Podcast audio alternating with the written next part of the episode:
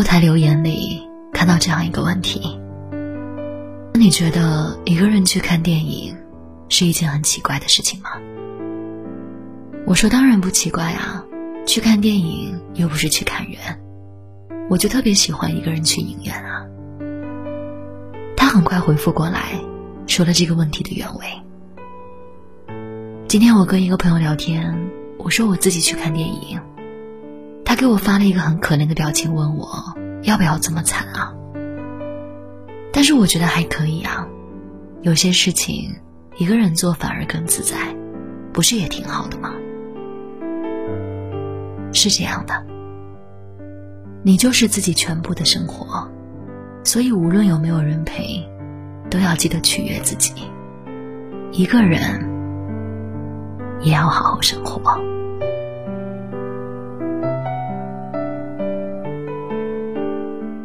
有时候就是会想一个人待一会儿。我想你可能也会有这样的时候吧，想换一座城市。去到一个所有人都不认识你的地方，哪怕只是住两天，换换心情就很好。好像人都有两种模样，一个人的时候是一种样子，一群人的时候又是另一种样子。外向是社交需要，安静才是自我疗愈。越长大越孤单。在某种程度上，好像是一个很难被避免的现实问题。以前的狂欢是好几年的笑谈，如今的狂欢却更像是一群人的孤单。以前我处理完了烦躁的工作，或者心情没那么好的时候，会喜欢去逛街买很多东西。但后来发现，一时的快感相对的，永远是更大的空虚。反倒是留出一点时间，不疾不徐的做一个过渡的时候，内心获得的是悠长的安宁和富足。所以这几年，我最喜欢做的事情就是带着电脑去咖啡店坐着，经常一待就是一整天。春天、冬天榛果拿铁，夏天、秋天桃桃乌龙。靠窗的长桌高椅，电脑屏幕背对着人群。耳机里放着慢节奏的歌，看着来去匆匆的人群，在文档里留住那些触动我的瞬间。我慢慢发现，一个人的生活真的是非常必要、不可或缺的。最好的生活状态，其实莫过于一个人也好好生活，一群人也不会丢失了自我。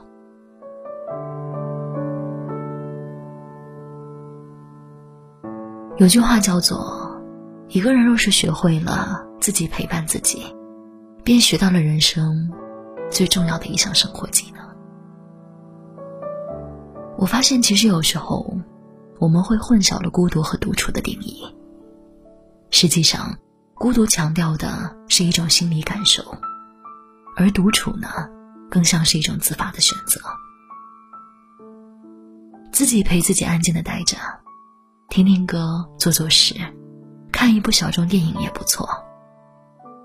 出去逛一逛，走一走也很好，会更容易打开思路，然后理清一些记在脑子里的事情。孤独注定是人生常态，而独处是会让人快乐的境界选项。我不知道你有没有发现。其实周围越来越多的人，都在追求高质量的生活了。如果没有契合的灵魂爱人，那就干脆的独身。养只猫或者养只狗，一个人的生活同样可以井井有条，充满希望。因为不是说一直有人陪着，就不会觉得孤独，也不是说一直自己度过，就一定会无聊和难挨。先谋生，再谋爱。如果顺序错了，就会有很多麻烦。不要去将就的寻找所谓的陪伴。一个人时专注自己，认真生活；有人爱时拥抱彼此，也不能忘了寻找自我。寻找你真正的热爱和期待，如此，才能够真正的为自己而活。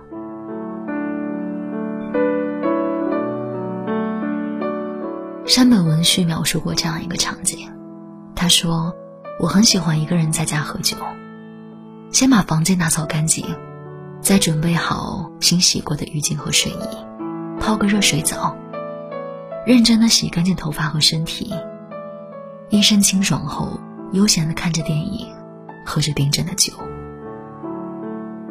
这是我现在生活里最放松的时间，不管喝多少。”心情都绝不会悲伤或寂寞，只是非常坦诚、单纯的感觉到幸福。这是属于自己的生活的自在呀。有时候想想，这一生留给自己的时间其实真的很少。我们总是首先去应付其他的事情，最后才想到自己。可实际上，取悦自己。才是最重要的事情。所以，无论你现在是不是一个人，都不要忘了留出一个人的时间。首先，学会了跟自己相处，才能更好的面对生活，跟自己之外的人相处。人生从来都不是由某一件事决定的，而是由你一直以来的态度和选择组成的。